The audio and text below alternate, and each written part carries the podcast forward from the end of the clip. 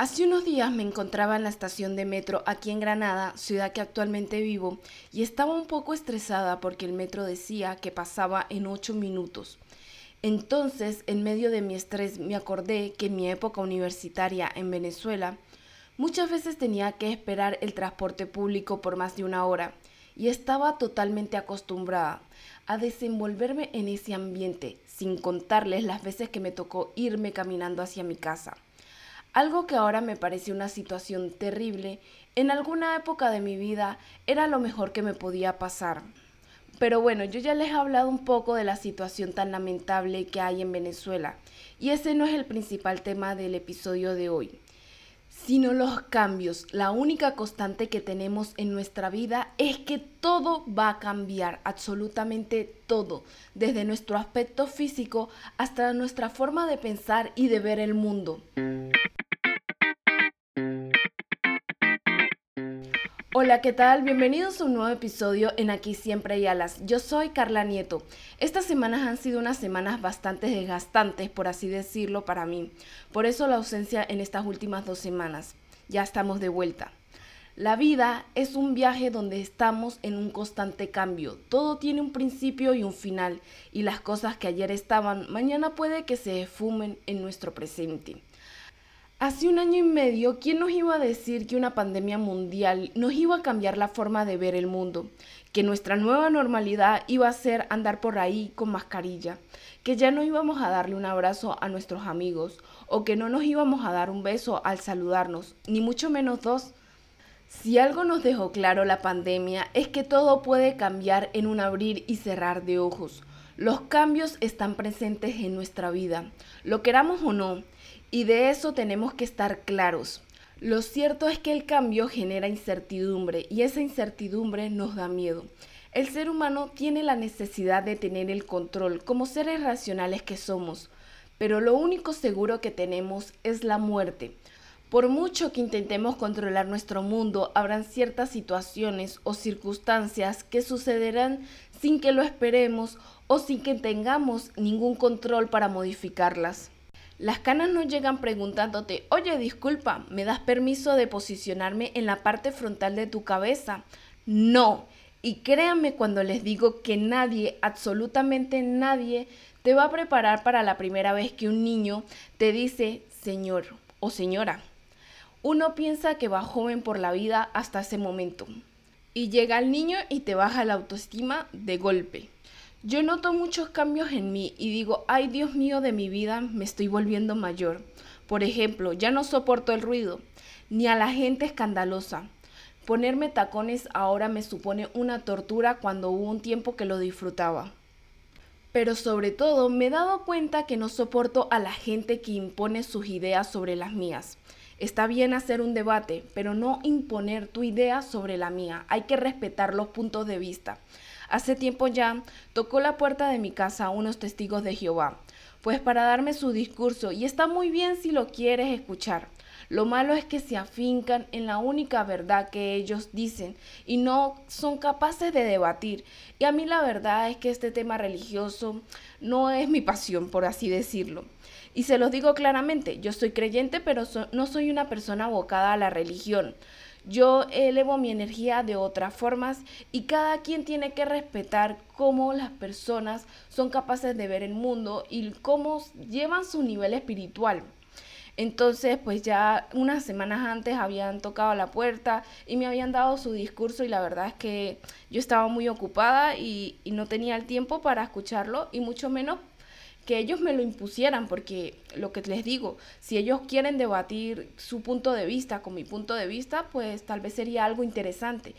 Entonces mi solución instantánea para que esta gente dejara de tocar el timbre fue decirles que no abría la puerta porque tenía COVID. Qué mal y qué feo de mi parte, ¿no? Pero se fueron y nunca más han vuelto a tocar la puerta. Lo cierto es que a medida que he crecido, por no decir que he envejecido, me doy cuenta que no tolero muchas cosas que antes por tratar de ser amable o caerle bien a las personas trataba de soportar. Ustedes no han notado cómo muchas relaciones, tanto amorosas como de amistad, duran en promedio dos o tres años. ¿Saben por qué? porque la gente finge ser lo que no es para parecer más agradables y en dos o tres años ya empiezan a notarse las costuras. Todos hemos pasado por ahí, pero llega un punto de nuestra vida que dejamos de fingir y el que nos quiera, que nos quiera tal cual somos. Y si no, que no nos quiera, porque ya hemos madurado y no estamos dispuestos a perder tiempo con alguien que no nos quiere ver y querer tal cual somos. Pero la verdad es que muchos de esos cambios llegan gracias a que salimos de nuestra zona de confort, cuando decidimos ser valientes y dejar atrás a esas personas que nos hacían daño cuando decidimos comenzar a desarrollarnos en algo que nos apasiona o cuando decidimos movernos del lugar donde estamos porque sentimos que ya el lugar donde estamos nos dio todo lo que nos tenía que dar. Yo antes pensaba que era buenísima saliéndome de mi zona de confort porque me había lanzado de paracaídas, había nadado con tiburones y en general había experimentado muchas situaciones extremas, pero extremas porque yo lo había decidido así. A mí nadie me obligó a lanzarme de paracaídas o a nadar con tiburones o lanzarme de un puente de 20 metros de altura. Yo hacía eso porque quería y porque me gustaba. Si bien es cierto que podemos tratar de salir de nuestra zona de confort por decisión propia, no se trata de hacer algo que estás dispuesto a hacer con tanta facilidad. Se trata de salir de esa zona que te hace sentir confortable, que te hace sentir seguro. Cada persona es un mundo completamente diferente. Para unos, saltar de paracaídas sí puede ser salir de su zona de confort porque les supone superar un miedo. No era mi caso.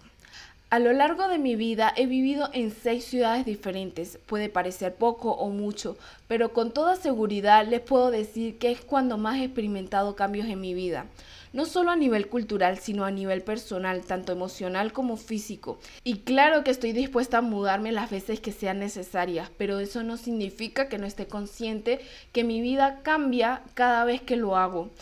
Que si me da miedo lo desconocido, a todos nos da miedo lo desconocido, claro que sí, pero más miedo me da quedarme en un lugar donde solo encuentro monotonía. Yo creo que el estar consciente de que todo cambia y que nada se mantiene igual es que me permite soltar con más facilidad, a cerrar etapas, capítulos o historias de mi vida, porque precisamente eso es vivir, cambiar y renovarse, y no permanecer en esa dichosa y famosa zona de confort por más tiempo del necesario. He aprendido a cambiar mi mentalidad, a tener cerca de mí a las personas que me aportan paz, tranquilidad y sabiduría, a que tener personas que solo me aportan números y cantidad. No me sirve de nada decir que tengo 50 amigos si ninguno es de calidad. Así que sí, uno de los cambios más significativos en mi vida y que definitivamente me ha sacado de mi zona de confort es aprender a soltar todo lo que no me suma. Y eso están historias en mi cabeza que han sido mal contadas, historias que yo misma me he contado o que me han contado extraños, las que sean, que no resuenan conmigo y con mi esencia. A soltar personas, a soltar amigos, familias y personas que ya no me aportan y me sumen aunque alguna vez en mi vida fueron importantes, si ya no me están sumando, prefiero guardarlos como un bonito recuerdo a tenerlos y quemar esa relación. Incluso me ha enseñado a soltar ciudades y lugares que realmente he amado, pero que ya no me aportan nada bueno en mi vida. Porque el fin que todos buscamos es nuestra felicidad y nadie es feliz cargando un equipaje con cosas viejas no quieras permanecer donde ya no hay que estar por miedo a la incertidumbre. Quizás hoy sufras por haber cerrado un capítulo, pero mañana te alegrarás y volverás a abrir otro y lo más seguro es que sea mucho mejor. Será mejor porque tú lo harás mejor. Habrás aprendido de las anteriores etapas de tu vida, habrás sacado conclusiones y habrás madurado como persona. Como se los dije al principio de este episodio, la única constante que tenemos en nuestra vida es el cambio y tenemos que ser conscientes de ello. Todo cambia, todo pasa, todo se reinventa. Nosotros mismos también evolucionamos como persona, no nos mantenemos estáticos. Las personas que éramos ayer no es la misma que somos ahora. Crecemos, maduramos, envejecemos y morimos. Ese es el orden natural de las cosas y no tenemos que ir en contra de la corriente ni intentar modificarlo, sino aceptar las cosas con la serenidad que nos involucra el madurar y estar conscientes que el cambio es parte de nuestra vida. Claro que está bien cambiar de idea o de ideales. Estamos evolucionando y en esa evolución estamos aprendiendo a cómo ser mejores personas, pero sobre todo estamos aprendiendo a ser más fieles con nosotros mismos y quitándonos las creencias que nos inculcaron desde pequeño, que son las creencias que tal vez se han habitado en una cultura, pero que posiblemente no nos pertenecen. Cada persona se está descubriendo a sí mismo. Tira todo lo viejo, borra fotos, rompe documentos, regala ropa, cambia de casa, cambia de trabajo, de ciudad o de país. No te quedes anclado en donde no encajas. La vida es un cambio y tienes que fluir para traer lo que mereces. Eso que tú crees que necesitas y que es imprescindible para tu vida, en realidad no lo es. Imprescindible es comer, respirar, dormir y beber.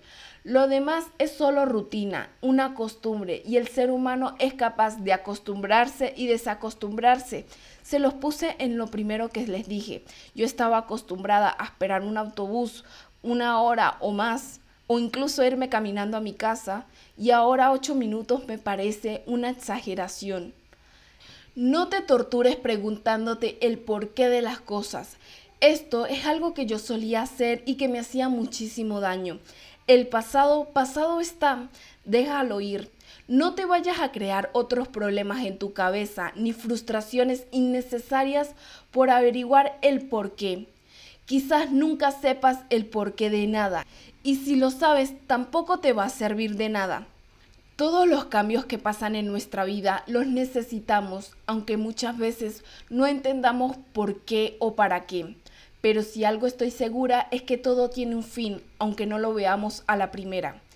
Espero mm. que este capítulo haya sido de su mm. agrado. Gracias por acompañarme una vez mm. más. Si encuentras este contenido de valor, suscríbete en este podcast y en la cuenta de Instagram de Aquí Siempre Hay Alas. Y si lo consideras oportuno, compártelo. Hasta el próximo martes.